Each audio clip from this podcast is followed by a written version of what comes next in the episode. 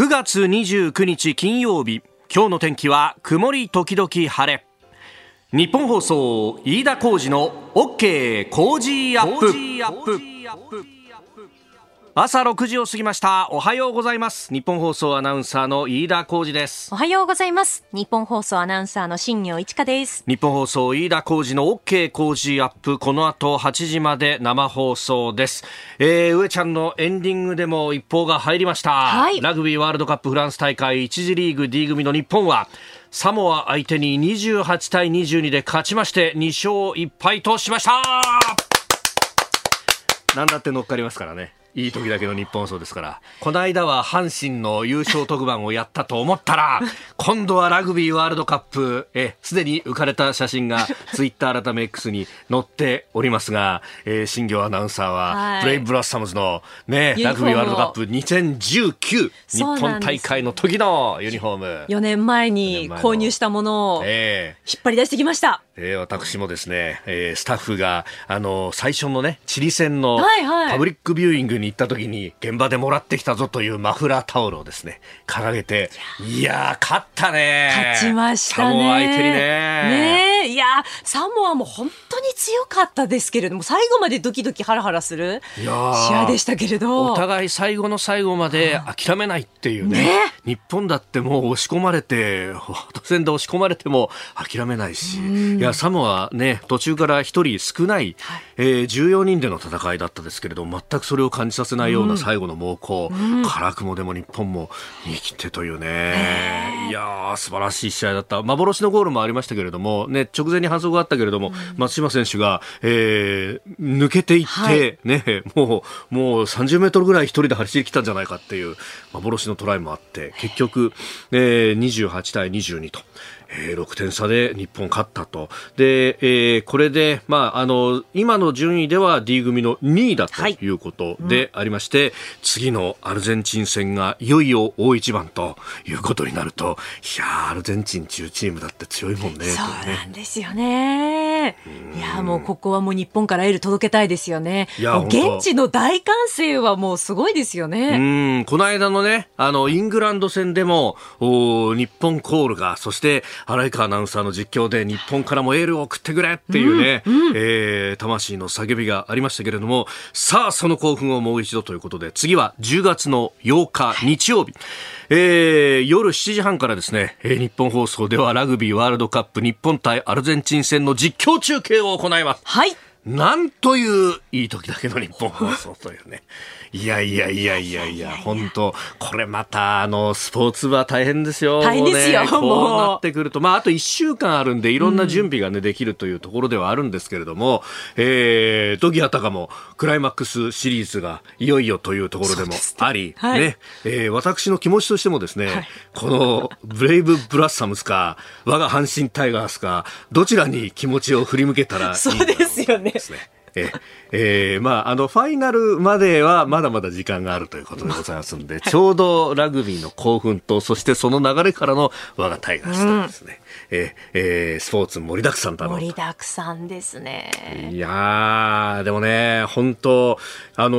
ー、もう5年前になりますか、うん、2019年の興奮も蘇ってくるし、ね、あの年、私、あの夏休みで、あの、実はニュージーランドに行ったんですよ。はいはい、ラグビーワールドカップの直前。えで、えっと、南半球の国をまたいだあのクラブチームのリーグでスーパーリーグっていうのが確かあの当時スーパーラグビーかなあって、そのたまたま決勝を見ることができたんだけど、その決勝っていうのが、うん、アルゼンチンのジャガーズというチームと、ニュージーランドのクライストチャーチにあるクルセイダーズっていうチームの戦いで、いやね、なんかあの、そのニュージーランドのジャガーズってチームがむちゃくちゃすばしっこくてさ、で、もうトライもそうなんだけど、ドロップゴールで点を重ねるみたいなチームで、いや、これは、日本代表、これを捕まえきるっていうのは、いや、どうなるんだろうなっていうのはね、非常に楽しみだなというね、うん、アルゼンチン、サッカーだけじゃなくて、ラグビーもこんなに強いんだっていうね。本当ですよね。うん。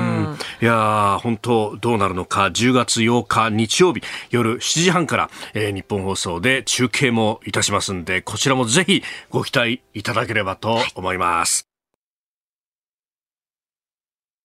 あなたの声を届けます。リスナーズオピニオン。この傾向時アップは、リスナーのあなた、コメンテーター、私、田新業アナウンサー、番組スタッフみんなで作り上げるニュース番組です。えー、ぜひメールやツイッター改め X でご意見をお寄せください。釣りバカキンキンさん、三浦市52歳会社員の方。えー、ラグビー日本代表の勝利で新業さんまで浮かれ隊の仲間にブレーキ役がいないというふうにいただいております。いや、でも本当に気持ちのいい朝ですからね。いや浮かれ隊ですね。ね本当このままね、せっかく早起きしたんだし、うん、なんか、いい飲み物でもね、ちょっと。いつも早起きしてるじゃないですか。いやいや、早起きはしてるけどさ、うん、もうこの勝利ね、黄金色のシュワシュワした液体とともにさ、乾杯したいじゃないのいや、飲みたいですよね。それ思いましたよ、ね、見ながら。で、あと頼んだ。えダメダメダメダメダメ。何？金曜日なんですから。金曜日だからさ、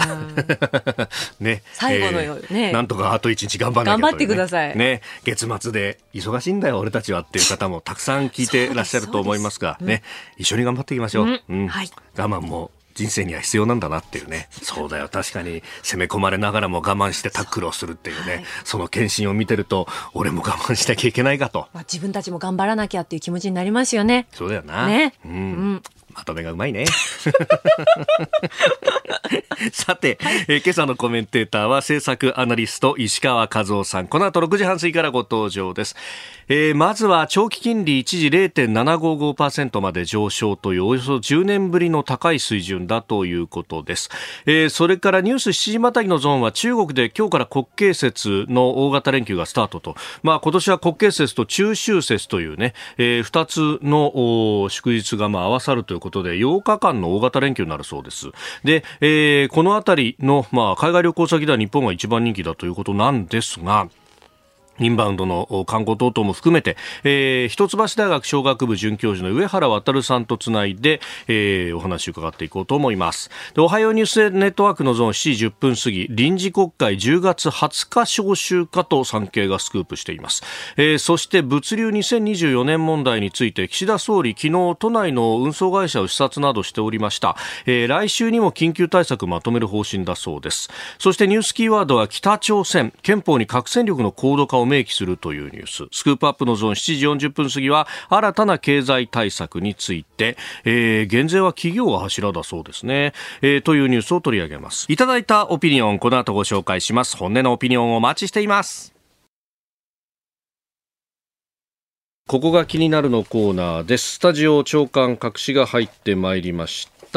えー、まあ、紙面を見ますと、今日の紙面はバラバラというところでありますが、えー、朝日新聞が、あスクープというような形でですね、打っております。えー、日朝今春、今年の春、えー、2回の秘密接触、東南アジアで、その後の交渉停滞と、えー、高官の平壌派遣一時検討という記事であります。あの拉致問題解決に向けて、日本政府の関係者が今年3月と5月の2回、えー、東南アジアで北朝鮮の朝鮮労働党関係者と秘密接触していたと複数の日朝関係筋が証言をしたということであります。えー、金正恩総書記との首脳会談に向けた環境整備を進められるとみて今年の秋にも平壌に政府高官を派遣することを一時検討していたんだということです。まあこういう話が出てきたってことは逆に言うともうご破産になってしまったのかというところなんですが、まあ確かにこのところをね、あの総理も、えーえー、条件をつけずに会うんだということは、まあ、何度もうん言っていてでハイレベルで協議を行っていきたいということも5月の末ぐらいにもね、えー、表明をしていたということがありますいろいろ動いてるのかなと、まあ、一時期はこれで、えー、北朝鮮との間を動かした上で、えー、開催に持っていこうとしてるんだみたいな話がまことしやかに、えー、語られていたんですが水面下でこういうことが起こっていた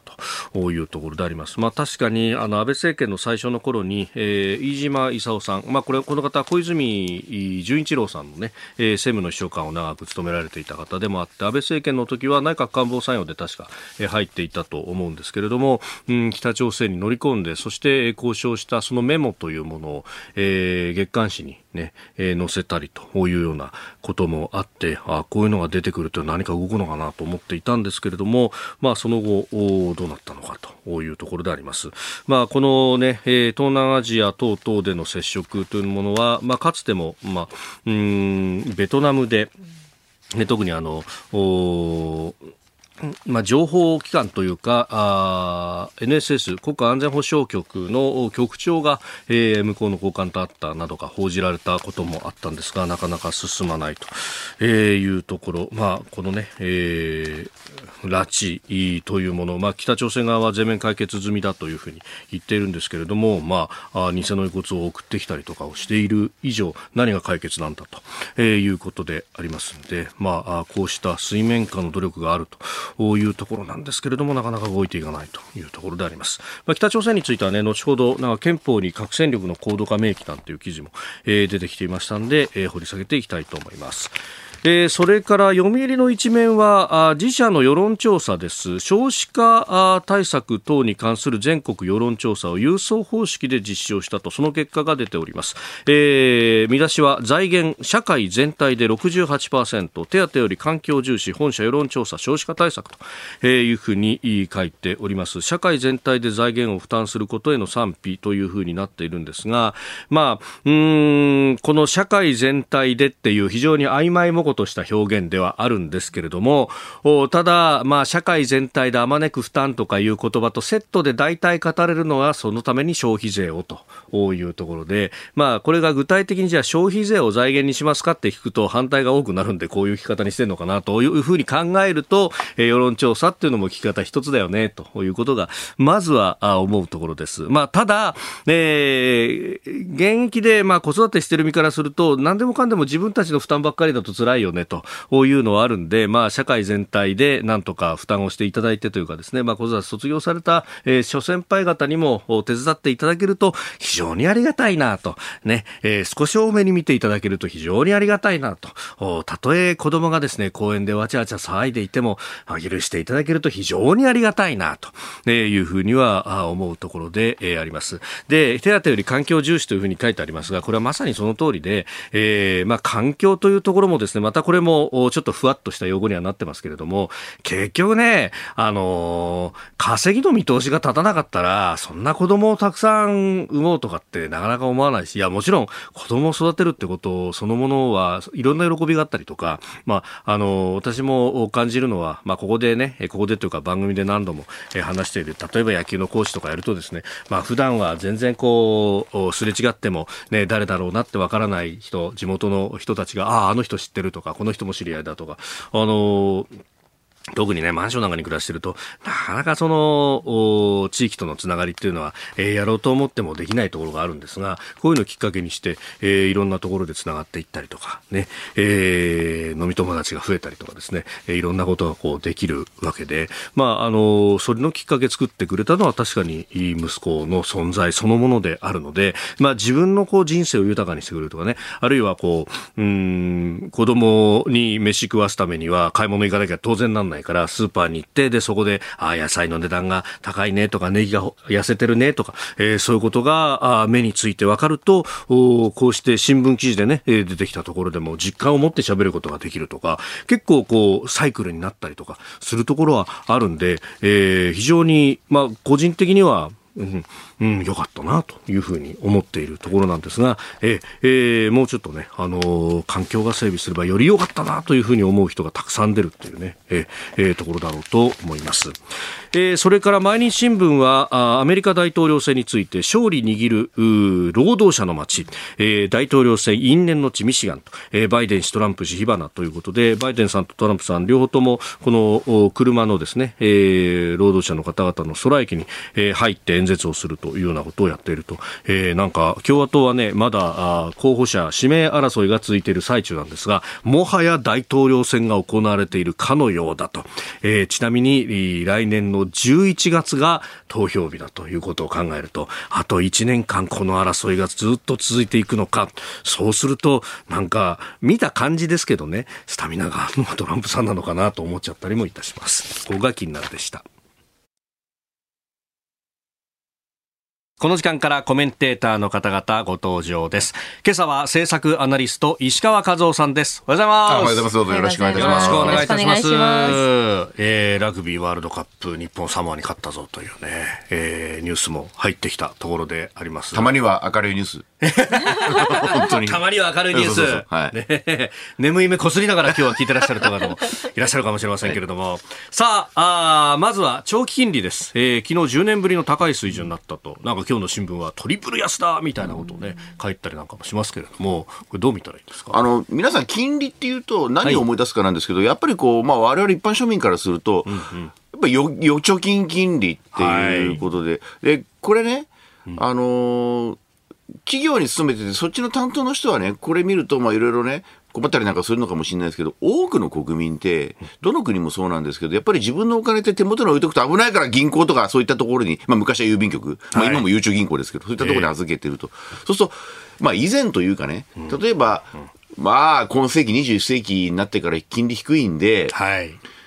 あのーだけど、もうちょっと前のことを考えると、例えば金利は3%から4%とかあって、例えば100万円預けたら、はい、来年の今頃なんか利子がなんか3万円とか4万円とかっていう、そのぐらいの時代が羨ましい、あの、なんていうかな、懐かしいみたいな感じなんですけど、今ってもうその桁がね、2桁ぐらい低くて、ね。うん、だから、うん、これね、あの、本当人によって違うと思うんですけど、はい、このね、やっぱり日本経済がダメなところは、この預けたお金がさっぱり増えねえっていうね、はい、それはまあ住宅ローンでね、借りて返すっていうのもあるんだけれども、やっぱり預けたお金がさっぱり増えないって言ったら、これはかあの預けなくなるよねと。いうようなところで、そうなると、今度、国債だってね、結局、あれ、財源じゃないですか、国債っていうのは、よくね、ほら、国債を発行して、翌年の予算に当てますってやるじゃないですか。これ、誰も買う気しないんじゃないですか、こんなものはっていうことなので、この今日ね、今日この 0. 何パーセントって、この金利もそうですけれども、0.75か。確かに先週に比べたら高いけれども、はい、じゃあこれでね、人々が国債というものに対して関心がいいかと言ったらないじゃないですか。だからこれね、いつまで経ってもこのままですよ。だからこれね、あんまりね、こう、喜べないというか、もうちょっと庶民に響く金利政策というものをそろそろ本当に転換していかないと、あね、庶民が関心持たなかったら政治に反映されないし、と。いうことなん。で、これ、本当この金利の話ってね、はい、もう我々の国民生活からかけ離れちゃってて何ですかこれっていう、こういう世界なので、これはね、あのー、やっぱり僕はどっかでちょっと荒療治して金利を多少上げるというようなことにどんどんどんどん誘導していかないといかんのじゃないかなと。やっぱり関心を持たれないと、はい、庶民生活で関心持たれないと、政治問題化しない、そうでないと盛り上がらない、さっぱりわかんない。僕はね、街の、街歩く人聞いて、はい、長期金利上がりました、皆さんどうですかとか言っても、ふーん、何それって思っちゃうと思うよ。あのそれこそね、あの今、石川さんおっしゃった3パー、4パーだった時代っていうのは、まあ、80年代、90年代ぐらいの、うん、90年代初頭ぐらいだと思うんですけど、うん、確かにあの頃って庶民がこぞって、NTT 株どうなるんだろうねとか、うん、あるいはあの割引債がいろんな会社が出してて、割高だ、割長だって、どれが一番有利なんだろうねって、その特集が雑誌の横一面飾るみたいな、だからあのリテラシーだなんだって言うけど、景気良かったら自然とみんな学ぶんだよねと。学ぶんですよ。だから関心があるから学ぶんですけど、今関心がないもんだから、特定のそのビジネスに行く人は、それは前あったらね、知識はあるかもしれないけど、本当ね、あれ、今の、今の若い世代と言っちゃ、本当に僕らの子供たちには失礼なんだけど、そういう、今の10代、20代、まあ30代ぐらいまでの人って、その金利が高かった頃を知らないんですよ。そうですよね。だから、うん、物心ついた時からゼロ金利だと。そう、というところなので、これはね、はいあのまあ、金利っていうのはマーケットの力がね、非常に大きいんですけど、はい、政治でどっか動かさないといかんと思う。うはい、こういう、これこそ本当の経済対策というものを長期で掲げてほしいなと思いますよね、岸田政権には。僕、本当そう思う。今日も経済の話すると思うけれども、はい、そういうところも目配せをして、あの、今日明日は難しいかもしれないけど、はい、数年後にはこうなるっていうようなことを、メッセージとしてやる、そういう政策を打ち出してほしいなと、僕はそういうふうに思いますけどね。確かにね、あの貯蓄から投資へとか、ね、うん、なんとかとか言いますけど、結局、いや、貯蓄しても儲かんねえんだったらもうちょっと投資しようかって、うん、あの、個々人が、能動的にいけば、多分変わるんですよね。そう、それでね、ね投資するとか言うんだけど、はい、じゃあ、投資するってって普通の人に貯蓄から投資とか言って何に投資していいか、そんなね、うん、なかなか分かんないじゃないですか。博打じゃないかっていうふうに思っちゃう。まさに飯田さんおっしゃるように、はい、もし投資商品でいいものがあって、えー、というものであって、昔はやっぱりそれは預金だったわけよ。まあ、投資っていうか、それが、ね、安心だったわけ。安心安全というかだったわけですよ。な安心安全って言うとなんか処理水の話みたいな感じになっちゃうんだけど、だけど、そうじゃないですか。だけど、投資やれさってリスクが高くて失敗したらダメになっちゃいますねっていう、その、それしかオプションがないじゃなくて、やっぱり安心して預けて、ほとんど投資リテラシーのない人でも大丈夫っていうような世の中に、もう一度だからね、あの、僕は日本を戻すっていう、こういう、これはやっぱり僕はね、政治の力で、はいそういう政策の方向にやっていかないと、そういうふうにやっていけば安心して預けてるってことになれば余裕があって、それで投資に行くと思うんですよね。だから両方だと思いますよね。貯蓄から投資じゃなくて、貯蓄も投資あも両方選べるような、そういう時代に、はい。まあ、挑戦というかしていくと、多少荒療治必要ですけどね。僕はやっていくべきだと、そんなふうに思いますけどね。はい。あの岸田政権の経済政策について、経済対策について、後ほど、はいええースクープアップのゾーン、7時40分過ぎのゾーンでまたお話しいただこうと思っております。えー石川和夫さん、今日8時までお付き合いいただきます。よろしくお願いします。ありがとうございます。よろしくお願いします。えーでは、この時間取り上げるニュースはこちらです。中国で今日から国慶節の大型連休がスタート。海外旅行先では日本が一番人気。中国は今日29日から国慶節建国記念日の大型連休が始まりました。えー中国ではこの8連休の期間中に過去最多延べ20億人以上が移動すると予想されておりますがインターネット検索大手バイドゥなどが26日に公表した海外の旅行先では日本が一番人気となっているということです。あの処理水海洋放出でね、あれだけ叩いてるのに、結構来るみたいまあ、やっぱり、あの、その叩いてる人、はい。あるいはその中国外務省のね、そういう記者会見ええで、いつもまあきついこと向こうはおっしゃいますけれども、はい。それだけを映して、それだけを報道してると、ああ、なんか日本がいじめられてると、ひでえと思うかもしれませんけども、まあよくよく考えたらあの国って日本より10倍以上人がいて、はい。もう、私もその中国のまあビジネス関係者って何人かこういるんですけれども、はい。処理水の書の字も出てこない。ああ、普段の会話というか。ですね。ただ、処理水について中国政府とか中国の一部のそういう事業者さんが騒いでいるっていうのはもちろんそれはニュースで知っていると。だけど、じゃあ、それが対日ビジネスはいでなんか影響ありますかって言ったら、何の関係もないので、私たちと一緒にしないでっていう。だから、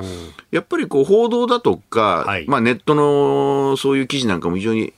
大きいと思うのは、それだけ捉まえると、いかにも中国と対立していると思うし、まあ政治はもちろんね、まあいつも喧嘩ばっかりしてるわけですよ、どの国とも。はいだけれども、じゃあ、中国国民全体がどうかって言われると、ものすごくほんの一部の話。だって、だって飯田さん、そんだからこんだけ人気あるわけじゃん。うんまあそうですよ観ね。一番人気だと。やっぱりね、その、例えば、昨日かな、一昨日かな、テレビ見てるとね、その、中国の観光客をほら、空港でね、はいインタビューするじゃないですか。ねそうすると、はい処理水どうですかって言うと、いや、そんな別に何の関係もありませんよっていう人もいれば、いや、多少ね、多少その、いや、ちょっとあるかもしれないけども、でも日本のお寿司とか、そういったものは食べますよっていう、まあ、多様なものをインタビューして、それで答えがああいう絵で映されてるんだけど、でもみんな多様なんだけど、結論から言うと日本に来てるでしょっていう。そうなりますよね。ことなので、ええあのまあ、まあ処理水はもう僕はもう、ほとんど終わり。え、風評もなし。なし終わりということで、案の定、放水すれば問題は解決するというふうに、私はそれ予想してましたけどね。はい。なので、これはいいことなんじゃないですか？うーん。僕はそう捉えたいですけどね。はい。さああー旅行業界はどう見ているのかなどなど、えーマーケティング分野全全般がご専門の一橋大学商学部准教授の上原渉さんとお電話をつないでお話を伺っていこうと思います上原さんおはようございますおはようございます。よろしくお願いいたしますよろしくお願いいたします。あのーまずこの、まあ、マーケティングというか、ほお旅行業界についてお聞きしたいんですけれども、なんか、中国から日本に来る便、結構満席が多いとか、ちょっと前までのイメージとはだいぶ違うように見えるんですけれども、どうご覧になってますか？そうですね。あのー今回の、えっ、と、今日が中秋節で、はい。あの、1日、10月1日が国慶節なんですけれどもうん、この大型のですね、えっ、と、8連休ですか。はい。えーこれで、えっ、と、やはり日本は、あの、大人気なわけです。うん。ただ、あここで、あの理解しないといけない点は、はい。えー、と中国の場合はですね、ええ。個人旅行と団体旅行というこの2つのお旅行の仕方がありまして、うん。えー、とおそらくですですね今回来られている方の多くは、はい。個人旅行ではないかと私は考えています。一方方で、はい、えーとこう、団体旅行、かつてその爆買いとかで話題になったように、えー、あの大型の観光バスでですね、はい、こう乗りつけてたくさんお買い物をするような、ああいった旅行の形態はですね、えー、まだあのその先ほどのアルプス処理水の話もありましたけれども、はい、えーと、日本に行くことがあそんなにですねこう誇らしくないというか、みんなに自慢できないんじゃないかみたいな、あそういった気持ちがあって、ですね、えーと、団体旅行の方はあのー、まだあ見合わせてるんじゃないかというのがあの私の見方ですなるほど、団体旅行で来るような人っていうのは、周りに自慢したいとか、そういうために来るっていうインセンティブがあったんですか？えーと団体旅行はですね、基本的にはあの所得水準としてはそこまで高くない方たちで、えー、特にですね日本に来るのが初めて、あるいは2回目くらいのですね、はい、方々があの中心だと思っています。えー、そのためにですね、えーとまあ、海外旅行に慣れていないので、えーと、どこか行ってきたよということをこう周りとお話ししたりするっていうのもあの楽しみの一つになっているわけですね。それができない場所になってしまったというのがあのあのアルプス処理水の問題です。なるほどまあ、そうすると、これ、全体としては、まあ、今、まだ便数も少ないから満席と出てるけれどもという流れとしては、どうですか、この先っていうのは？そうですね、あのただ、ですね、えーと、団体旅行の方に戻ってきていただきたいのかどうかということは考えなければいけないポイントだと思います。あの個人旅行の方はですね、はい、えーと、団体旅行の方と比べると、比較的、えー、所得が高めで、えーまあ、日本のさまざまな地域にこう複数回訪れてくれているような方があ多いわけですね。えーと日本はあの最近でもあのオーバーツーリズム、はい、あの観光客の方が多く来すぎてしまって、えー、住民の方とかとですね、えー、こうトラブルになったりすることが、あの増えてきているように思います。えー、そうした中でこう団体旅行の方がですね、はい、さらに来てしまうというのは、えーと、日本のその観光地のですね、えー、限界を超えてしまうんじゃないかっていう見方もあると思うんですね。ですから、えー、こう個人旅行の方がですね好んで、えー、来てくれて、しかもこう日本での消費額が比較的多い方々であるとするならば、どこまでその団体旅行をこう戻ってきてもらうのかっていうのは、あの検討する余地があると考えてますなるほどあの、ちょっとお知らせを挟んで、7時またいでお話を伺っていきますんで、えー、しばらくお待ちください。どうもありがとうございます。はい。上原さん、引き続きよろしくお願いします。よろしくお願いいたします。あの前半戦では、まあ、中国からの、まあ、今、大型連休が始まったということで観光客の方々、まあ、個人旅行は客単価も高いしで、えー、オーバーツーリズムの心配もないと。であの、まあ、低いのではないかというご指摘がありました。さあスタジオ石川和夫さんもいらっしゃいます。はい。あのー先ほどのその上原先生のご指摘で一つちょっと質問なんですけども、あの、オーバーツーリズムってですね、あのこれをどういうふうに考えるかなんですが、例えば飛行機の便があるから来るし、その宿泊先があるから来ると。で、入国管理上もみんなビザで OK が出てきているというところで、そのオーバーツーリズムのオーバーっていうのは何がこう、何のオーバーって意味なのかっていうのをちょっと、あの、ふと疑問に思う人もたくさんいると思うんですけれども、これはあれですかね、爆買いしちゃうだとか、そういったことでちょっと需要がオーバーなのか、それともトラブルが多くて、そういう観光客がもう来ないでねというアップアップ感のオーバーなのか、どういうところが具体的にオーバーっていうことなんでしょうね、これ。はい。えー、一般的にはですね、えっ、ー、と、後者、あのーもうこれ以上受け入れられませんというような状況をオーバーツーリズムというふうに呼んでおります。つまりだから、簡単に言うと、観光地側がもうあまり来てくれるなと。こういうことなんですかね、その観光の地域が、もうあまり旅行に来なくていいですよっていう、そういう感覚ってことなんですかね。そうですねあの旅行業に従事されている方は、ですね、はい、あのお客様が増えれば増えるほど、当然、その売り上げが増えるわけですからいいんですけれども、うん、観光地といえども、ですね日本の場合は、住民の方々があのすぐ近くにたくさんいらっしゃるわけですよね。それであの例えば京都の場合ですと、えーと駅からのバスにえー、長蛇の列ができて、住民の方が乗れないなんていうあのトラブルも起きております。まあ、そういう意味で言いますと、えっと、ホテルとかですね、はい、あのレストランとか、そういったこう観光業に従事している方々は、あのまあ、満員御礼でいいのかもしれませんけれども、やはり観光地といえども、ですねその住民のことを考えていかないと、共存できないよねという考え方がオーバーツーリズムです。近隣の一般社会が受け入れるかどうかっていうところが、これから先のキーになっていくわけですね。そうですね。あのこのオーバーツーリズムはですね実は観光客の方の観光の体験、経験にも影響します。具体的に言いますと、もちろん混んでるところがあの不愉快だっていうこともありますけれども、はい、住民の方がですね、えー、喜んでいない、あのどちらかというと住民の方からこう冷たい目で見られるとかですね、はい、そういう観光地はやはりその居心地が悪いと思うんですね。えですから、やはりこう住民の方々が喜んで受け入れているという状況がこう観光客の方のですねあの素晴らしい観光経験を生み出していくっていうふうに考えると、やはりこのオーバーツーリズムの問題っていうのは、あの真剣に考えていかなきゃいけない問題だろうなと思っておりますこれあの今のご指摘はね、確かに私も、あの、ちょっと今のと違うかもしれませんが、この間、大阪に出張行ったんですよ。あのね、普通チェックインするのに、まあ数分で終わるんですけど、はい、45分待ちましたよ。そんなに待った。本当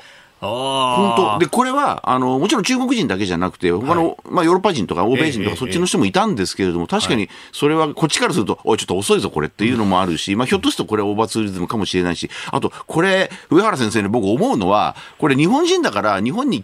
ね、中国人の方がたくさん来るから思ってるのかもしれないですけど、一時期ね、うんまあ私もそのうちの一人かもしれないけど、例えばハワイの中でブワーっとこう行ってた時期すごくあったと思うんですよ。今、うん、今はね、円安だからあんまり行ってないかもしれないけども、はい、これ、ひょっとすると我々日本人も外国で気をつけた方がいいかもわかんないなと。昔はそうだったかもしれない。え、そういうの、上原さん、上原さんどうなんですかね？日本人もそういうの注意しなきゃいかんということなんですかね？ですね、あのまあ、日本人、総数が多いかっていうと、そんなに多くないので、世界各地の観光地でですね、あの日本人が来すぎてるっていうのは、あの最近はあまり聞きませんけれども、ただ、かつてそのハワイであったりですね、はい、その例えばパリに高級ブランドのバッグを買いに行ってですね、日本人が行列してるとか、そういった、はい、あの頃がありました。したね、ええああいうのはやはり、あのまあ、現地ではあの日本人がっていうような形で見られていたかもしれませんね。なるほど。あんまり人のこと言えないなと。いうことで歴史を繰り返すのか何なのかと。なるほど。浦さん、朝からどうもありがとうございました。どうもありがとうございました。またいろいろお聞かせいただければと思いますよろしくお願いします。はい、失礼いたします。どうも失礼いたします。えー、一橋大学商学部准教授上原渉さんと電話をつなぎました。えー、以上ニュース7時またぎでした。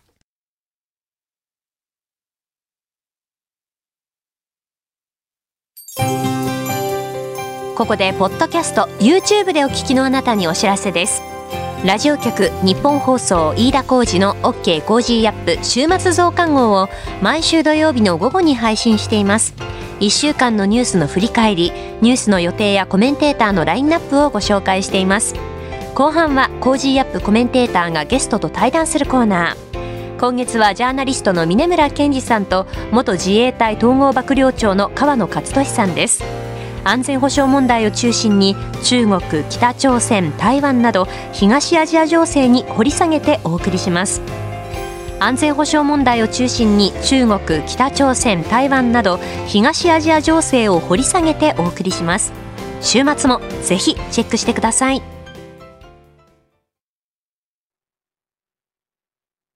おはようニュースネットワーク。取り上げるニュースはこちらです。臨時国会10月20日召集か。政府与党が調整。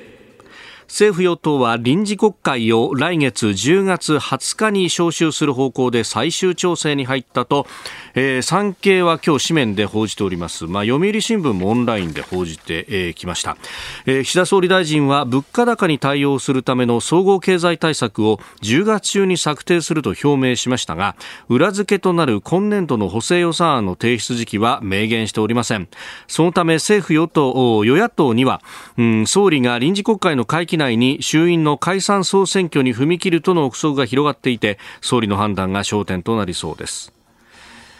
えー、16日じゃないかみたいな話もあったんですけれども、結局、20日と、まあ、これはあの、開会式にお迎えする陛下の日程などを考慮したということだそうです。まあ、だけど、あの、臨時国会っていうふうな言葉を見ると、あ、臨時国会ってそんな臨時にやるんだとかってみんな思うかもしれませんけど、これ毎年やるんですよね。えー、毎年やってね、だから秋の、まあ、僕はまあ秋の通常国会って名前変えてもいいんじゃないかと思う。で、どうしてかっていうとですね、あの臨時国会って昔はですね、はい、昔というか以前はですね、もともとあの、夏に台風が来ますよね。そうすると災害が起きるということで、必ずその災害対策をする。このためには予算が必要だっていうことで、まあ予備費というのもあるんだけれども、そういう災害対策をきちんとやんなきゃねということで、これはもう法律を変えたり、予算を編成したりっていうことが必要だった時期もあるし、あと税収の関係でもって予算を多少補正しなきゃいけないっていう、そういうまあ本当に必要なことがあったので、臨時国会ということでやってたんですけども、はい、まあそうですね、もうずいぶん前からですかね、まあ1990年代ちょっと前ぐらいから、だんだんだんだん景気対策と称してですね、予算をこう年度途中で積みます。つまり補正予算というよりは追加予算ということをやるために、予算ってこれ国会通さなきゃいけないでしょ？税金使うから。ということで、臨時国会を毎年毎年ですからね、飯田さんね、10月20日の招集っていうと、はい、あの、まあ、ニュースにはなるんでしょうけれども、大体10月の上旬ぐらいには、臨時国会ってのは毎年毎年やるというスケジュール感です。もうここ、本当にもう近年は。なので、僕はね、20日はひょっとしたら遅い方かもなと。い方。いう気がしています。ただまあ、解散の憶測というのはね、はい、あの、経済対策やるんですということで、解散かっていうことの、この憶測も実はね、毎年毎年その、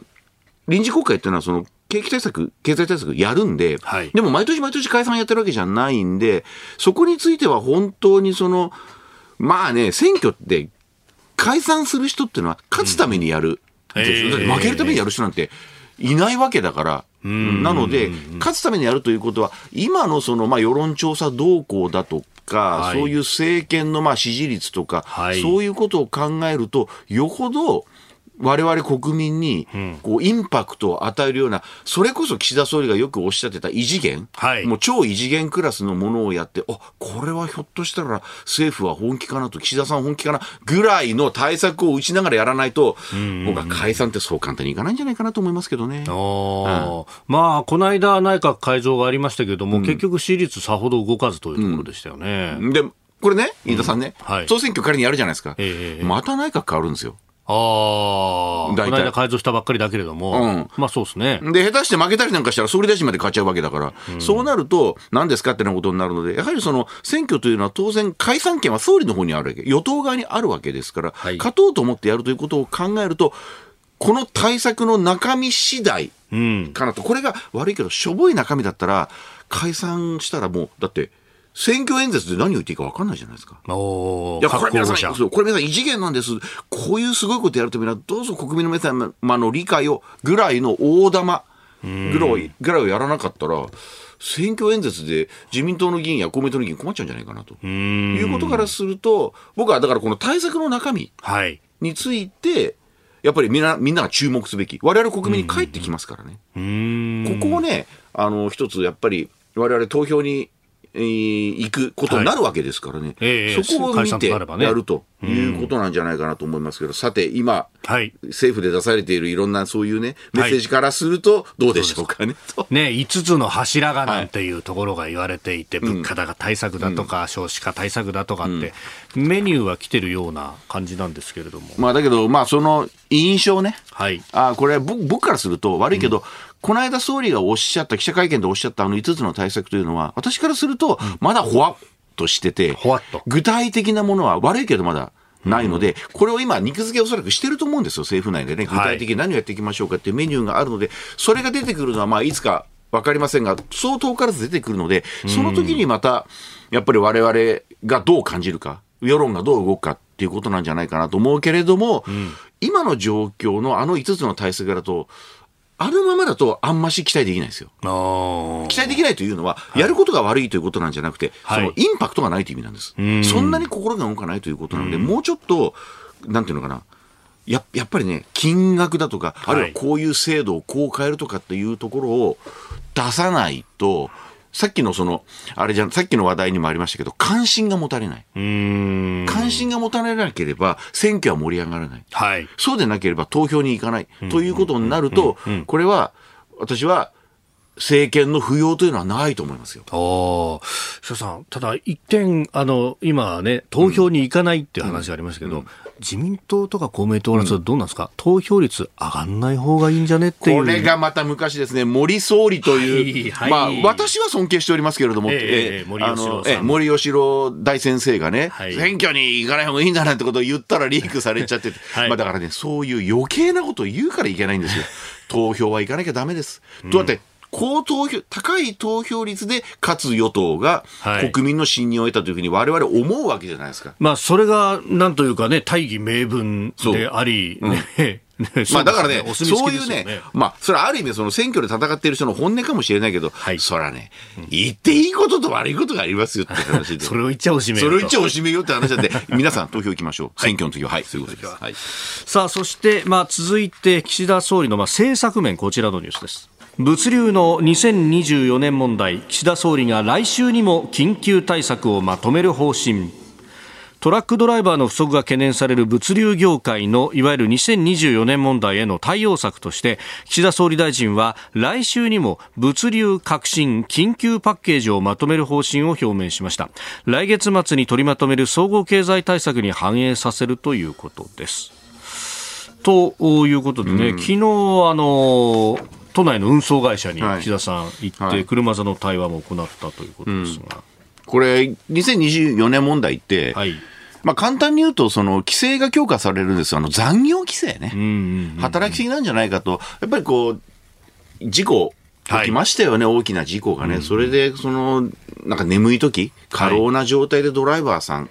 というのは、これやっぱり本当にきついということで、そういう上限規制って、これ自体はね、私はいいと思うんですけれども、でもそれによって何が起こるかっていうと、当然運転時間が減るということは、はい、当然物流はその分だけ減るに決まるということで、そうなると、日々ね、行われている物流の量が減ると、例えば、今まで1日で届いたものが3日かかりますだとか、はい、そういったことがこう起こる。で、これはもう経済上本当によくない、あの、まあ、良くないというよりも経済が、まあ、なんていうの、それで向上するわけはないですからね。ということが、まあ、2024年問題の我々一般庶民に降りかかってくる、まあ、影響だと思うんですけれども、はい、これはどういう解決策があるかと言われると、これ非常にそんな簡単にはいかないんですが、でもやっぱりドライバー不足というところは、僕は思うのは、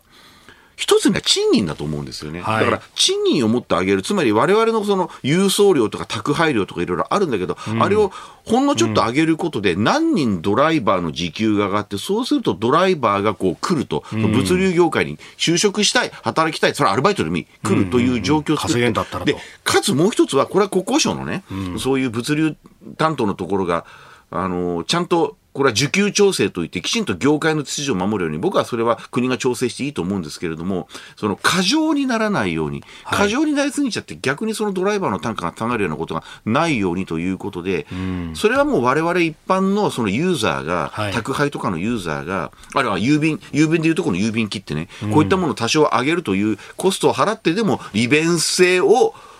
確保するのか、それとも、まあ皆さんと、人数足りないっすよと。はい、ね。回んないっすよそう。我々国民の宅配料上げませんと。うん、まあその代わり、多少ちょっと遅れてもいいですか、どっちがいいですかっていうことを問うというのは、経済対策で国会の議論を議論するテーマとしては、僕はありだと思いますけど。だから今までが、むしろね、うん、あの、コストかかってても、それをじゃあ現場が吸収するとか、現場が、なんというか、無理してでもギリギリ心意気で回してたみたいな、いい加減もうそれはいかかないんだよと。行かないと思う。だから、そうなっちゃうと逆に、じゃあトラックでね、運転手さんが過労でもって事故起きましたって言ったら、そこの物流って確実になくなっちゃうわけですよ、でしょ？だから、そういうことがすると、一気にね、一気に1割、2割上げるっていうんじゃなくて、例えば、数パーセント、その、例えば郵便切手を上げるだとか、宅配の料金を上げるだとかっていうのは、確かに我々、高校ソフトは嫌だけれども、だけど、運んでくれる人の生活だとか、そういうところの秩序というものを守るためには、そこの部分について、もし不便になるのが嫌ならば、コストをかける、受益と負担というものを考える。僕はね、2024年問題っていうのは、あの、まあ、いい国じゃないですか、日本って。うん、まあ、僕は平和ボケだと思うけど、そういうところで考える機会になるかなと思います。うん、はい。おはようニュースネットワークでした。続いて、教えてニュースキーワードです。北朝鮮が憲法に核戦力の高度化を明記。北朝鮮の最高人民会議が今月26日と27日平壌で開かれまして責任ある核保有国として核戦力の発展を高度化するとの内容を盛り込む憲法の修正が行われたことが分かりましたいやー、片や70年以上憲法が変わらない国と。はい。隣の、まあ、最も近い国の一つで、こうやってね、憲法というか、法律の根本、はい、その国の根本が、こうやって変わる。しかも中身が核戦力ということで、これは日本人はね、もちろんその核兵器で、以前、それこそ本当70何年前、はい、核兵器で攻撃されて、まあそれで終戦迎えて敗戦になったわけですけれども、そういう時に作られた憲法を五章大事にずっと持ってて、いまだにですね、憲法を改正するかしないか、野党が言うならまだしも、与党の中でもあっち行ったりこっち行ったりという国と、こういうことですぐね、うん、えー、こういうまあ、日本から見たら核なんて話は危ない話にしか見えないじゃないですか。ついでに言うと、ああいう国だし。というところで、これでじゃあね、僕が問いたいのは、皆さんと一緒に考えたいのは、うんうん北朝鮮に対して物申すなったら、それはまあいやいいですよ。だけど、日本が何か言ったって聞くようなわけないじゃないですか、そんなもの。それぞれ主権国家なんだから。だから、こういう北朝鮮の動きとか、近隣国の動きで、日本が憲法をどうしますかというのと、この核戦力、防衛というものをどうしますかということをちゃんと、いつもいつもそうですよ。いつもミサイルが飛んできて EZ に落ちましたって言うと、やっぱり考えよう考えて言うんだけど、考えて終わるじゃないですか。もうね、考えるんじゃなくて行動しろと。防衛をここをこうすると。それはアメリカなのか韓国なのか、まあそういうね、はい、こちら側陣営、日本側陣営のそういう国と協調しながらやるのか、あるいは日本独自でやるのか、日本独自でやるとなかなかしんどい問題はあるけれども、日米同盟というのはあるからね。だけれども、そういう中でどうしていくのかっていうのを、あの考える今まで考えてきただけじゃない？まあ、ある、あるいはね、なんか極端なこと言ったら、いや、これは遺憾だとか言って、ね、はい。遺憾法。そうだね。遺憾法って言うのは簡単です、そんなものは記者会見で。うん、だけどそうじゃなくて、遺憾って言うのは別にいいけれども、実際に何をどう配備して、どういうふうにして、こういう防衛力を持ったということを、相手に見せつけるということをきちんとやるのと、あと、相手に見せつけるだけじゃなくて、我々日本国民に見せつけなきゃダメだと僕は思うんですよ。それはね、反対が多いと思うのは分かってるけど、僕はこの国の国柄からすると戦後のね。はい、だけれども、それを、そういうところの強さが僕はない、なかったんじゃないかなと、日本という国は。ね、まあ、アメリカの傘っていうのもあるかもしれないけども、はい、日本人自身がどうするか、自国を自分たちで守るという国じゃなかったら、それはアメリカだってね、こんな奴らと本気で一緒に同盟組めるかって心の中で思ってるかもしれませんよ。いや、それは韓国だとそうかもしれませんよ。政治的な喧嘩ばっかりしてるけど、はい、だけどいざとなったら、韓国がこちら側の陣営に一応なることになってるわけで、うそう考えると、日本のやり方というのは、あのね、もっと本当に、我々国民にまず見せなきゃだめ。えー、それは防衛費、だからその防衛費というお金の問題だけじゃなくて、やり方。はい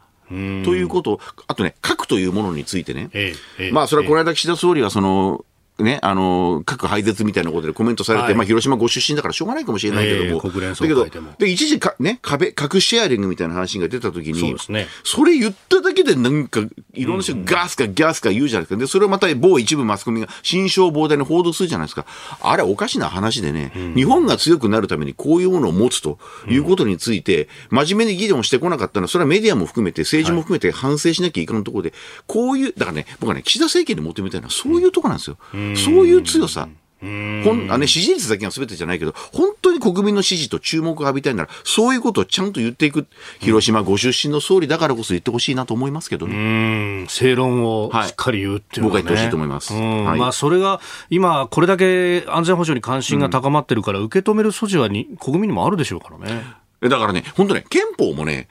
発議してみたらと真面目に、そう思います。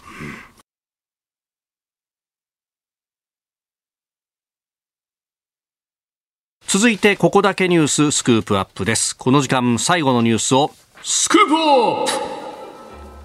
新たな経済対策税制措置は企業への減税が柱。政府の新しい資本主義実現会議は今週水曜物価高を受けた新たな経済対策について議論しました。税制措置では企業への減税が柱で企業の賃上げや国内投資を促す減税措置などを重点事項に位置づけ今後関係府省庁で具体的な制度設計を進めていく方針です。まあこれあの企業税制って、はい企業減税っていう言葉って何かっていうと、それ以外はやんないよってことなんですよ。それ以外はやんない。だからその消費減、消費税の減税だとか、はい、あるいはガソリン税、えー、ほら、トリガー条項なんて言われてるじゃないですか、はい、ガソリンね、補助金を今上げてますけれども、うん、そうじゃなくて、もうそもそもガソリンっていうのは54円ぐらい、ね、まあ正確には53.8円なんだけど、これがガソリン税として乗っかってて、これがね、これを半分ぐらい減税するっていうのがトリガー条項ってやつなんですけど、これも、結局、私はそれやるべきだと思ってたけれども、結局やんなくて補助金を入れるという形にしましたけれども、うんはい、そういう減税、あれもガソリン減税も個人減税みたいなもんですから、うん、そういうことはやらないよっていうことを早々に言ってるので、はい、まあ、しっかり政府のいろいろそういうやりたくない人たちが総理にこう言わせてるんだろうなと思うんだけれども、僕は冒頭で申し上げたインパクトっていうのはこういうところなんですよね。はい、もうね、この瞬間にもうインパクトは消えちゃう。ね、最初総理が、その増収分は還元するんだという話をした時に、うん、おこれは減税来るかと思ったら、あれ？そしたら還元先が企業っていうふうにしちゃってね。はい。いや、それはね、僕は方向性としては悪くないと思いますよ。減税というのはね。まあ、それは財務省からしたら税収が減るみたいな感じになるから嫌かもしれないけれども、日本の経済考えた時にも今負担増やしたら結構大変だしね。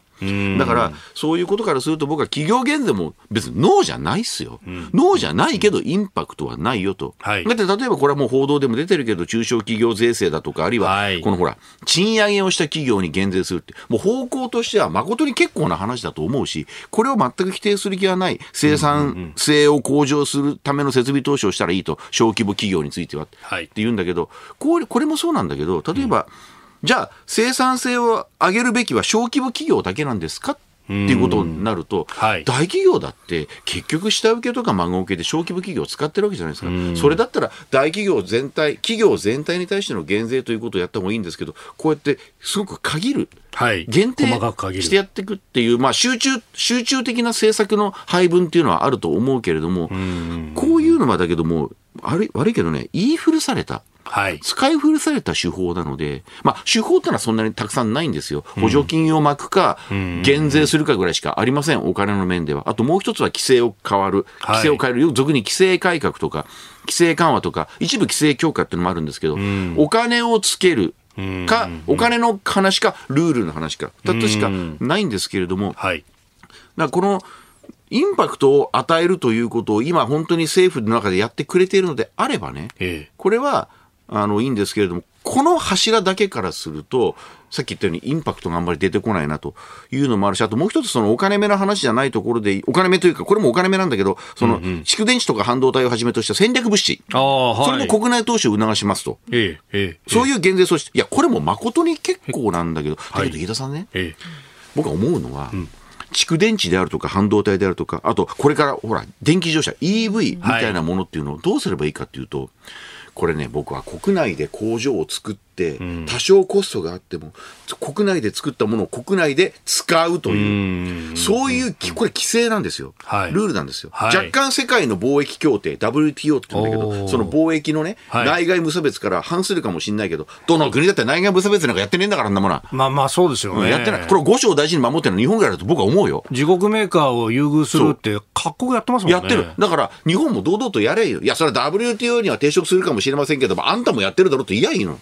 それを言わずに、なんか大事にね。はい。大事に大事に何や無差別とか言いながらやるじゃないですか、うん、そうじゃなくて外国から輸入するというのはリスクがあるので多少なりとも日本で例えば作るとかいうことで、はいそれで日本人の雇用を作る。日本人の雇用を作って多少人件費上がってもいいですよ。費用が上がっても。そうすれば変な補助金だとかなんだろうかやる必要ないじゃないだって。それで最低賃金を上げましょうとかっていうことでやるってこれね。そういうことでもってぐるぐるぐるぐる国内でお金を回すことにすれば僕は最低賃金はおのずと上がっていくと思う。ええそういう国内でやるということで、なんていうの？まあ、内外無差別ということと逆行するんだけども、僕ね、逆行していい時代だと思う。ああ、各国が、まあ、ある意味ちょっとずつ内向きになってきてる時代だ日本だって内向きになりなさいよと。あと、俗に自由化ってでしょ？はい。まあ悪いけどね、自由化でうまくいった分野もあるけど、自由化で失敗した分野もあるんですよ、電力自由化みたいに。あれやりすぎ。だって料金上がってるでしょ？自由化して料金上がるってのは政策の失敗なんだから。自由化ももう見直す。民営化っていうのもあるんだけど、民営化も見直して逆に行くという、歴史は繰り返すじゃないけど、そういうようなことでもって元に戻してみると、僕は日本はいいんじゃないかなと。トライアンドエラーでやってみるべきですよ。そういうのが異次元対策だと思いますよ、もう一つの。僕はそう思うので、そういうことをもって経済対策とやってほしかったなと思うんだけれども、出てきてるのは、ちょっとちっこいので、はい。まあ、これ支持率わかんねえんじゃねこれ。これだけだ蓄電池とか半導体とかってね、あの国内投資流すとか言いますけど、いや、投資したいけどさ、やっぱり電力が不安定だとそうはならないよねとかいう会社だってあると思うんですよ、そう、ね。だからまあ電力にしてもね、まあ今日はその話じゃないんだけど、ええまあええ。原子力原子力って僕いつも言ってるけど、あれはもうほぼほぼ輸入化石燃料の量を莫大な量を減らしてくれるわけですよ。だから日本ってのは原子力を入れてるわけであって、そうすることによって電気料金も当然安くなるんですよ。化石燃料が減るから安くなるんですよ。でしかも安定電源だしということをもって、そういう安定した供給、安定供給できる電気でもって、いろんな工場を誘致してやるということで、これね、はい自由経済は大事だよ。資本主義も大事なんだけど、ちっとぐらい計画経済に戻してもいいかもなと。全部が全部資本主義万歳じゃなくて、はいあるところは言い方良くないんだけど、はい。まあ、非資本主義。まあこれ社会主義って言い方なんなんだけども。なんか昔、修正資本主義みたいな言葉がありましたよね。あそうそうそう、あれだと社会主義のことなんだから。で日本はね、世界最、世界でね、はい戦後うまくいった最大の社会主義国だと僕は思うんですよ。だから、社会主義っていう言葉は良くない。まあ、非資本主義でも新しい資本主義でも何でもいいんだけど、ええねちょっと今までとは違う自由化だとかなんだろうか内外無差別化とは違う逆行したことをやると、僕は良くなると思う。だって、それをやってきてダメだったわけだから。今まで、うんまあか、自由化が過度に行き過ぎちゃったりなんかして。行き過ぎちゃったから、その振り子を戻すとうん。いうことで、よくね、原点回帰とか、はい。ね。ほらなんていうのかな。昔に戻ることをなんか逆行とか言うけど、ええいあ、僕今いいこと言ったね。原点回帰っていいことですね。自分で言ってて自分で思った。いいこと言ってる。ね。ものは言いようなんですよ。確かにそうですね。だからスローガンも打ち出しようだと。そう、日本は経済敗戦したんだから。うんうんうんうん。ね。一旦もう経済終戦っていうふうに思って、もう一回やり直すということは、そんなに方法がないから、昔に戻って原点回帰。温故知新ですよ。おー今思いついたんだけど。確かにね、なんとか2.0みたいな。あ、そうそうそうそうそうそう、もういいと思いますよ。そういうことが異次元。ってなことを言うと、なった石川の野郎また昔のこと言いやがってと思うかもしれないけど、だって昔良かったなっていう部分って結構あると思うんですよ。全部が全部とは言わないよ。はいだけど、そういう自由化が行き過ぎたなとか、規制緩和行き過ぎたなとか、資本主義、グローバル経済行き過ぎたなたなっていうところでは、外国では戻しているところもあるんですよね。ええだってアメリカってそうじゃない。自国で作った EV を優遇するなんて思いっきり出してんじゃない？いやあの自由化の機種とか言われてるアメリカもそうでしょ、で、そうですよね。し CO2 削減だ削減だっていうのもあったけれども、もちろんそれも大事なんだけど、でも、あの、いや、ウクライナでこうなっちゃったらもうしょうがないよねって言って、ドイツだって化石燃料どころか石炭動かしてんじゃんって話そうそう。だから経済というのは自国優先で、思想信条は自由でいいけど、自由がいいと思う、思想信条は。だけど、経済については僕は自国優先。それは選挙で選んだ政治家に我々国民が最も本当は望むべきことなんじゃないかな。自分の生活がいいを良くしてくれる政治家を選ぶというのが、